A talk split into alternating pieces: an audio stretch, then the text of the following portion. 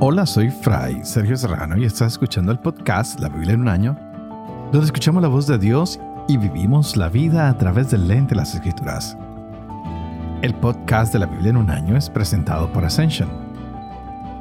Usando la cronología de la Biblia, The Great Adventure, leeremos desde Génesis hasta Apocalipsis, descubriendo cómo se desarrolla la historia de salvación y cómo encajamos en esa historia hoy. Llegamos al día 193 y ayer veíamos el inicio del libro de Isaías y de Tobías, esa historia de Tobías como su padre es un hombre recto, hace cosas muy interesantes, pero que ha quedado ciego. Y de aquí en adelante vienen las historias muy interesantes. Ana, que tiene que ir a trabajar, y finalmente, después de su trabajo, recibe un cabrito y su esposo Tobit, que piensa que ella lo ha robado, le insiste en que debe devolverlo. Un hombre justo, un hombre que quiere hacer siempre lo correcto, que ha estado sirviéndole a los pobres, al huérfano, a la viuda. Y todavía su hijo está viendo todo lo que hacen su padre y su madre. Qué interesante ejemplo de los padres para con su hijo. Y cuando esta mujer es confrontada por su esposo y le dice devuelve a este animal, dice, hey, ¿no te olvidas que tú has sido un hombre generoso y bueno que has dado limosnas constantemente? ¿Dónde están tus limosnas? Estaban ahí, en este regalo que ellos han recibido en el momento que más lo necesitaban. Por otro lado, estamos con el profeta Isaías, que nos habla de que hay una tensión muy grande porque se está juzgando al pueblo y el pueblo tiene cierto temor. Y es curioso que también allí se nos nombran algunos animales que no se ven como muy inteligentes, ¿no? El buey, el asno, y que tienen muchas limitaciones, pero que son supremamente inteligentes para saber quién es el que les da, quién es el que los alimenta, quién es su amo. Y a veces nosotros nos olvidamos de quién es el que nos da nuestro alimento, quién es nuestro Dios. Se nos olvida darle gracias a nuestro Señor el burro, el buey, otros animales, el perro, el gato conocen a sus amos, a sus señores. Tiene esa inteligencia suficiente como para saber quiénes son los que proveen por sus necesidades. Y a veces a nosotros se nos olvida reconocer que Dios existe, que es el que nos alimenta, que nos da las posibilidades, el que nos da las bendiciones. Hola que al seguir leyendo estos capítulos de Isaías reconozcamos que el Señor siempre nos está dotando y llenando de tantos regalos y de tantas cosas buenas. Y Él hoy nos llama al arrepentimiento, a que nos dejemos llevar por Él a un programa de redención. Hoy nos hablará de gobiernos débiles, que tienen una moral muy floja, que es una moral que no da nada que decir. Pero dispongámonos para leer este capítulo 3 y 4 de Isaías. Tobías también capítulos 3 y 4. Estaremos con Proverbios capítulo 9 del 13 al 18. Este es el día 193. Empecemos. Isaías capítulo 3 Pues he aquí que el Señor Yahvé Sebaot está quitando de Jerusalén y de Judá todo sustento y apoyo, todo sustento de pan y todo sustento de agua. El valiente y el guerrero, el juez y el profeta, el augur y el anciano, el jefe de escuadra y el favorito, el consejero el sabio hechicero y el hábil encantador. Les daré mozos por jefes, y mozalbetes los dominarán. Querrá mandar la gente cada cual en cada cual, los unos a los otros, y cada cual en su compañero. Se revolverá el mozo contra el anciano, y el vil contra el hombre de peso, pues agarrará uno a su hermano, al de su mismo apellido, diciéndole, Túnica gastas, príncipe nuestro seas, toma a tu cargo esta ruina. Pero el otro exclamará aquel día, no seré su médico, en mi casa no hay pan ni túnica, no me pongan por príncipe del pueblo. Así que tropezó Jerusalén y Judá ha caído. Pues sus lenguas y sus fechorías a Yahvé han llegado irritando los ojos de su majestad. La expresión de su rostro los denuncia y sus pecados como Sodoma manifiestan, no se ocultan. Ay de ellos porque han merecido su propio mal. Digan al justo que bien, que el fruto de sus acciones comerá. Ay del malvado, que le irá mal, que el mérito de sus manos se le dará. A mi pueblo lo oprime un mozalbete y mujeres lo dominan. Pueblo mío, tus regidores vacilan y tus derroteros confunden. Se levanta a pleitear Yahvé y está en pie para juzgar a los pueblos. Yahvé demanda en juicio a los ancianos de su pueblo y a sus jefes. Ustedes han incendiado la viña. El despojo del mísero tienen en sus casas. Pero, ¿qué les importa? Machacan a mi pueblo y mueren el rostro de los pobres. Oráculo del Señor Yahvé Sebaot. Dice Yahvé, por cuanto son altivas las hijas de Sión y andan con el cuello estirado y guiñando los ojos, y andan a pasitos menudos, y hacen tintinear las pulseras de sus pies, rapará el Señor el cráneo de las hijas de Sión, y Yahvé destapará su desnudez. Aquel día quitará el Señor el adorno de las pulseras de los pies, los solecillos y las lunetas, los aljófares, las lentejuelas y los cascabeles, los peinados, las cadenillas de los pies, los ceñidores, los pomos de olor y los amuletos los anillos y aretas de nariz, los vestidos preciosos, los mantos, los chales, los bolsos, los espejos, las ropas finas, los turbantes y las mantillas. Por debajo del bálsamo habrá hedor. Por debajo de la faja, soga. Por debajo de la peluca, rapadura. Y por debajo del traje, refajo de arpillera, y por debajo de la hermosura, vergüenza. Tus gentes a espada caerán, y tus campeones en guerra, y darán ayes y se dolerán a las puertas, y tú, asolada, te sentarás por tierra. Asirán siete mujeres a un hombre en aquel día diciendo, Nuestro pan comeremos, y con nuestras túnicas nos vestiremos Tan solo déjanos llevar tu nombre. Quita nuestro oprobio. Aquel día el germen de Yahvé será magnífico y glorioso, y el fruto de la tierra será la pres y ornato de los bien librados de Israel. A los restantes de Sión y a los que quedaren de Jerusalén se les llamará santos. Serán todos los apuntados como vivos en Jerusalén cuando haya lavado el Señor la inmundicia de las hijas de Sión, y las manchas de sangre de Jerusalén haya limpiado del interior de ella con viento justiciero y viento abrasador, creará Yahvé sobre todo lugar del monte de Sión y sobre toda su reunión. Nube y humo de día, y resplandor de fuego llameante de noche. Y por encima, la gloria de Yahvé será toldo y tienda, para sombra contra el calor diurno, y para abrigo y reparo contra el aguacero y la lluvia.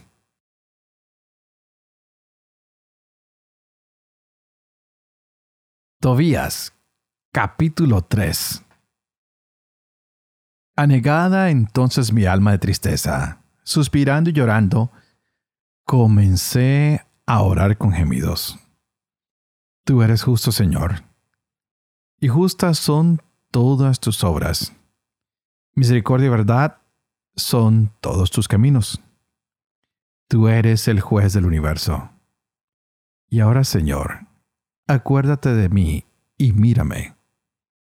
No me condenes por mis pecados, mis inadvertencias y las de mis padres.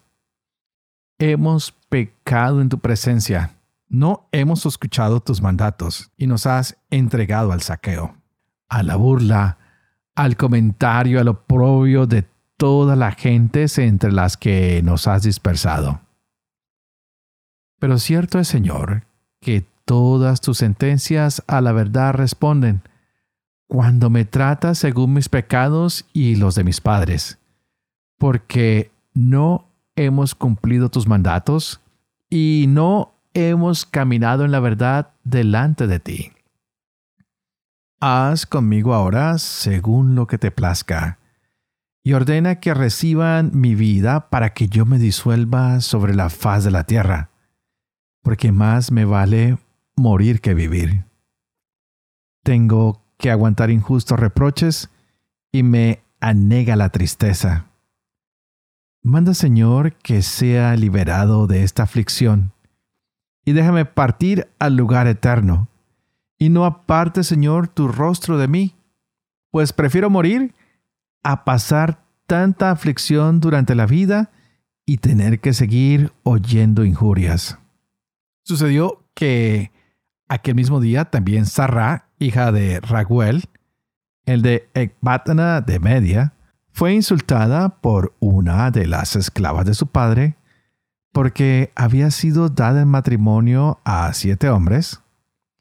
Pero el malvado demonio Asmodeo los había matado antes de que se uniera a ella como esposa. La esclava le decía, Eres tú la que matas a tus maridos. Ya has tenido siete, pero ni de uno siquiera has disfrutado. ¿Nos castigas porque se te mueren los maridos?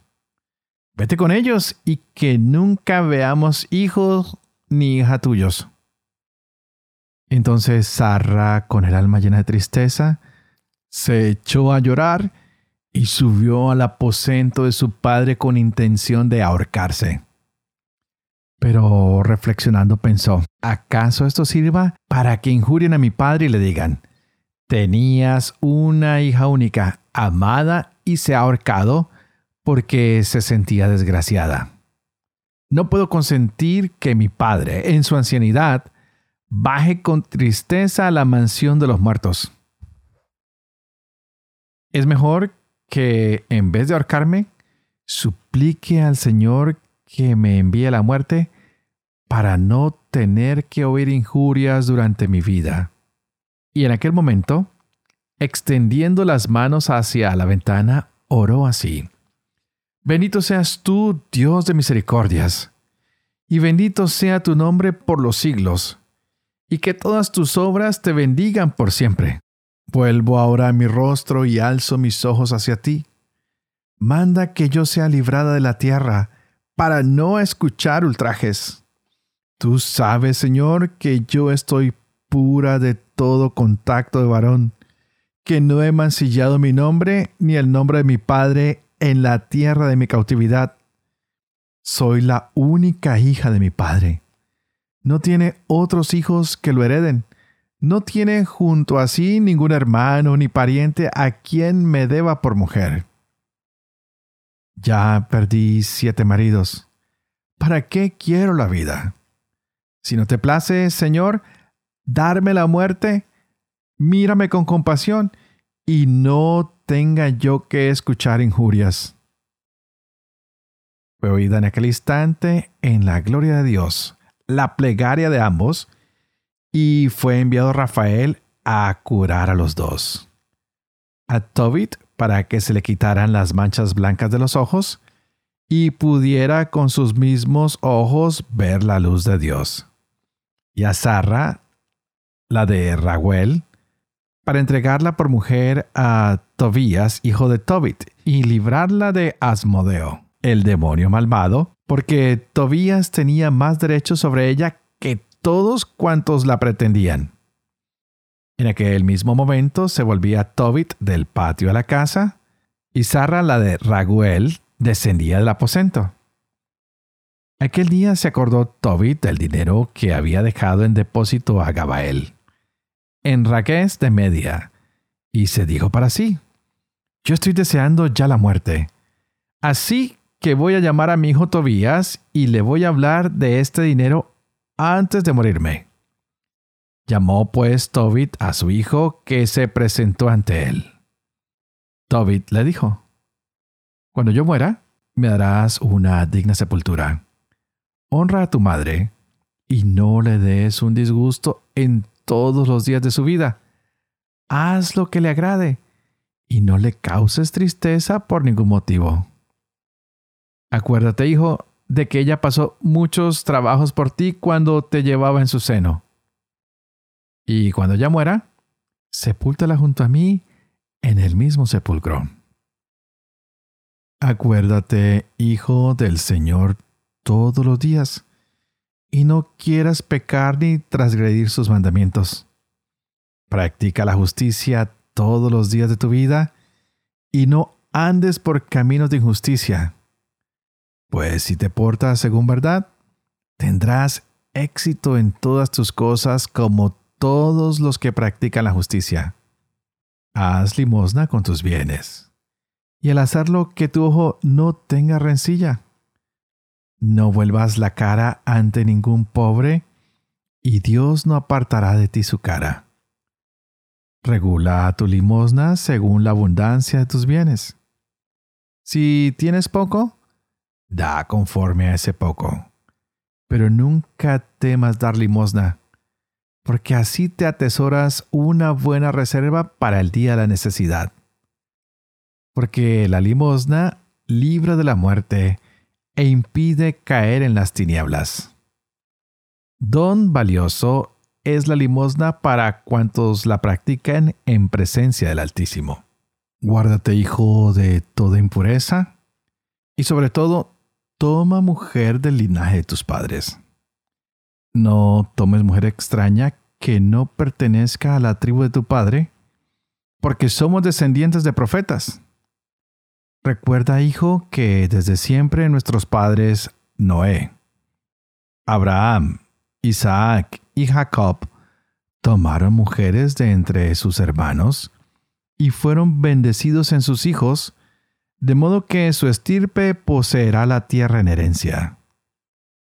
Así pues, hijo, ama a tus hermanos. No tengas con tus hermanos ni con los hijos y las hijas de tu pueblo corazón soberbio, en orden a tomar para ti mujer de entre ellos. Pues la soberbia acarrea la ruina y prolija inquietud, y la ociosidad bajeza y extrema penuria, porque la ociosidad es madre de la indigencia. No retengas el salario de los que trabajan para ti, dáselo al momento. Si sirves a Dios, serás recompensado. Pon cuidado, hijo, en todas tus acciones y muéstrate educado en toda tu conducta. No hagas a nadie lo que no quieras que te hagan no bebas vino hasta emborracharte, y no hagas de la embriaguez tu compañera de camino. Da de tu pan al hambriento y de tus vestidos al desnudo. Haz limosna de todo cuanto te sobra, y no recuerdes las rencillas cuando hagas limosna. Esparce tu pan sobre la tumba de los justos, pero no lo des a los pecadores Busca el consejo de los prudentes y no desprecies ningún aviso saludable. Bendice al Señor Dios en toda circunstancia. Pídele que sean rectos todos tus caminos y que lleguen a buen fin todas tus sendas y proyectos. Pues no todos los pueblos tienen consejo. Es el Señor quien da todos los bienes y cuando quiere, eleva o abate hasta lo profundo del abismo. Así pues, hijo, recuerda esos mandamientos y no permitas que se borren de tu corazón. También quiero decirte que dejé en depósito a Gabael, hijo de Gabri, en ragues de media, diez talentos de plata. No debes preocuparte, hijo, porque seamos pobres. Muchos bienes posees si temes a Dios. Huyes de todo pecado y haces lo que es bueno ante el Señor tu Dios.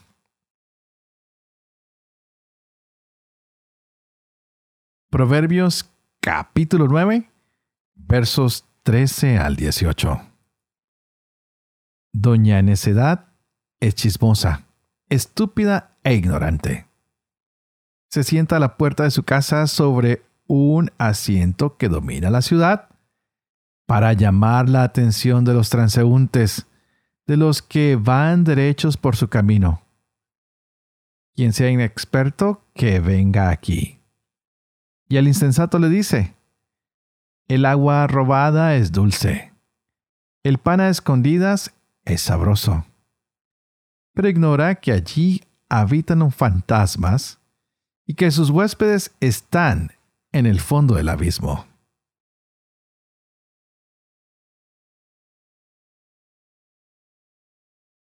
Padre de amor y misericordia, tú que haces elocuente la lengua de los niños, educa también la mía, e infunde en mis labios la gracia de tu bendición, Padre, Hijo y Espíritu Santo.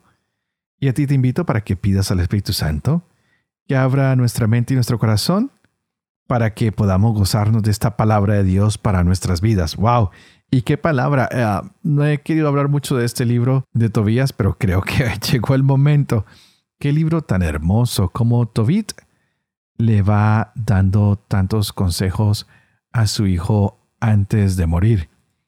Y pensaba en eso por un momento y ¿por qué no volver a leer esto uno y otra vez, una y otra vez?